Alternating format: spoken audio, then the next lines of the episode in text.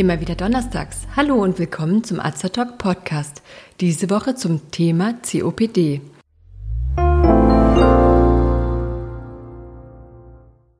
Ich bin Steffi, ich bin Apothekerin und Azertalk ist das rezeptfreie und gut wirksame Format von Azerta. Informationen garantiert ohne Nebenwirkungen. Tipps von Apothekerinnen für ihre Gesundheit.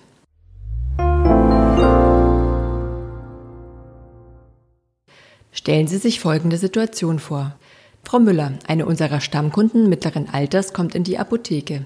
Sie ist sehr schlank, hat eine gräulich blasse Gesichtsfarbe und bekommt sehr schwer Luft. Sie hustet krachend. Es klingt nach einem starken Raucherhusten. Außerdem riecht die Kunde nach Rauch. Beim Ausatmen kann man ein pfeifendes Geräusch hören. Eine Apothekerin führt Frau Müller in den Beratungsraum und bittet sie, sich zu setzen. Der Notarzt wird angerufen. Der Arzt misst Blutdruck, Puls und Atemfrequenz. Frau Müller hat ein Spray mit einem bronchienerweiternden Wirkstoff dabei. Der Arzt hilft ihr bei der Anwendung. Ihr Zustand stabilisiert sich und sie berichtet, dass sie schon seit längerer Zeit unter einer starken COPD leide. Heute hätte es sich allerdings akut verschlechtert und sie quält eine starke Atemnot. Das kommt in letzter Zeit öfters mal vor. COPD, kennen Sie die Abkürzung? Sie steht für Englisch Chronic Obstructive Pulmonary Disease also eine chronische obstruktive Lungenerkrankung. Chronisch kommt aus dem Griechischen von Chronos, die Zeit, und bedeutet hier, dass sich eine Erkrankung langsam entwickelt und lange andauert. Im Fall der COPD bleibt die Erkrankung lebenslang bestehen und schreitet in der Regel weiter fort. Obstruktiv heißt, dass sich etwas verengt oder verschließt, hier die Atemwege. Laut Schätzungen leiden 10 bis 12 Prozent der Erwachsenen über 40 Jahren in Deutschland unter einer COPD. Sie gehört neben Herzinfarkt und Schlaganfall zu den häufigsten Todesursachen. Welche Anzeichen deuten auf eine COPD hin? Die wichtigsten Symptome haben wir bei der Kundin gerade gesehen. Atemnot und Husten. Der Husten tritt bei der COPD häufig zusammen mit Auswurf auf.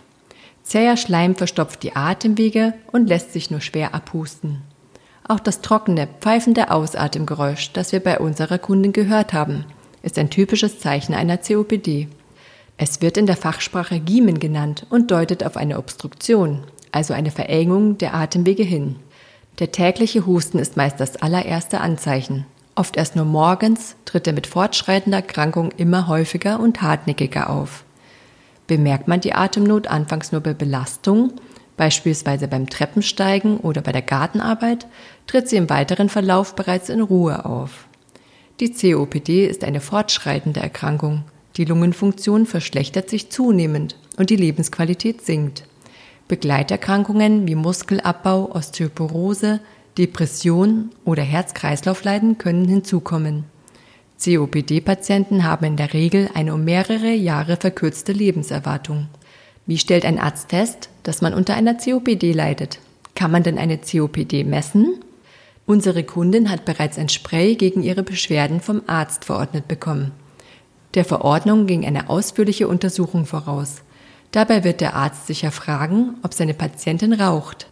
Rauchen über mehrere Jahre hinweg ist der Hauptrisikofaktor für die Entwicklung einer COPD. COPD kann aber auch eine Berufskrankheit sein, wenn man am Arbeitsplatz mit bestimmten Chemikalien oder Staub zu tun hat. Daneben können eine erblich bedingte Veranlagung oder wiederholte virale Infekte im Kindesalter für die Entstehung der Erkrankung verantwortlich sein. Als Röntgenthorax bezeichnet man eine Röntgenaufnahme des Brustkorbs, mit der man die Lunge beurteilen kann. Man kann mit diesem Verfahren beispielsweise einen Lungentumor erkennen, der ähnliche Krankheitszeichen wie eine COPD hervorrufen kann. Ein weiteres wichtiges Untersuchungsverfahren beim Arzt ist die Lungenfunktionsprüfung, auch Spirometrie genannt. Mit ihr kann man den Schweregrad einer COPD messen sowie den Verlauf der Erkrankung verfolgen. Wie macht man das? Das Gerät, was man hierfür benutzt, heißt Spirometer. Der Patient atmet über ein Mundstück in das Gerät hinein. Die Nase wird dabei mit einer Klammer verschlossen. Nun misst das Gerät die durchströmende Luftmenge. Bei Erkrankungen mit verengten Atemwegen ist der wichtigste Lungenfunktionswert. Es ist die Luftmenge, die man nach vollständigem Einatmen innerhalb einer Sekunde so schnell wie möglich wieder ausatmen kann. Man nennt diesen Wert auch Einsekundenkapazität.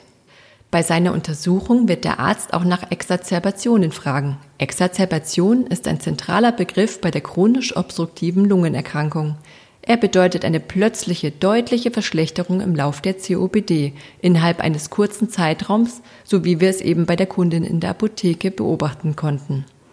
Häufig müssen Patienten wegen einer Exazerbation für einen gewissen Zeitraum ins Krankenhaus und dort stationär behandelt und meist beatmet werden.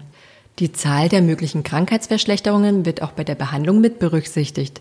Es gibt noch eine Reihe weiterer Verfahren, mit denen der Arzt andere Erkrankungen, zum Beispiel Asthma, Tuberkulose oder Tumore, ausschließen kann, auf die wir hier aber nicht genau eingehen. Der Lungenfacharzt hat nach gründlicher Untersuchung den Befund COPD gestellt. Welche Medikamente können helfen? Es werden vor allem inhalierbare Wirkstoffe eingesetzt, die die Atemwege erweitern – ein solches Spray hatte unsere Kundin in der Apotheke dabei. Wichtig ist dabei immer, dass der Patient genau weiß, wie er sein Inhalationsgerät richtig anwendet. Auf dem Markt sind eine Vielzahl unterschiedlicher Inhalatoren, treibgasbetriebene Dosiererosole, Trockenpulverinhalatoren oder Ultraschallvernebler.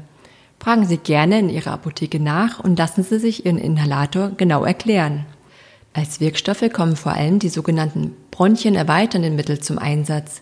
Hier gibt es kurzwirksame und langwirksame. Die kurzwirksamen werden bei akuter Atemnot verwendet. Man nennt diese auch Bedarfsmedikation. Also sie werden bei Bedarf im akuten Fall angewendet. Langwirksame Wirkstoffe verwendet man zur Dauertherapie. Bei einer stärker ausgeprägten COPD werden auch entzündungshemmende Wirkstoffe, sogenannte Glukokortikoide, inhaliert. Sie helfen, da eine COPD meist auch mit einer gesteigerten Entzündungsreaktion einhergeht. Wann welches Medikament eingesetzt wird, verordnet der Arzt. Bei Patienten, bei denen eine starke Verschleimung der Atemwege Beschwerden verursacht, können Schleimlöser zur Erleichterung des Abhustens eingenommen werden. Eine längerfristige Zusatzbehandlung soll auch das Auftreten weiterer Krankheitsschübe und ihre Schwere reduzieren. Was kann man selbst gegen eine COPD-Erkrankung tun? Kann man die Symptome verbessern oder den Verlauf verzögern? Die wichtigste Maßnahme ist ein vollständiger und dauerhafter Rauchstopp. Man hat herausgefunden, dass nur eine Reduktion des Rauchens nicht zu der gewünschten Verbesserung der Lungenfunktion führt.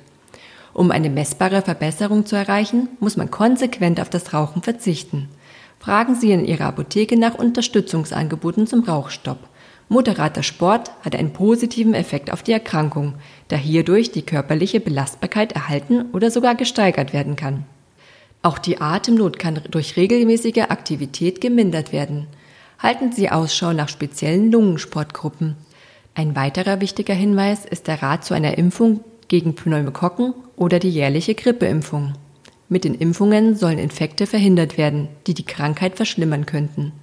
Mit der richtigen Behandlung können Betroffene längere Zeit gut mit einer COPD leben.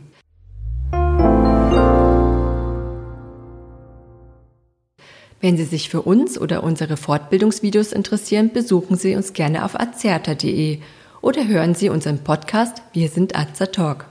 Wir weisen darauf hin, dass dieser Podcastbeitrag keinen Ersatz für eine persönliche Beratung bei einem Arzt oder Apotheker darstellt, dass er keine Therapie ersetzt und lediglich der Information dient.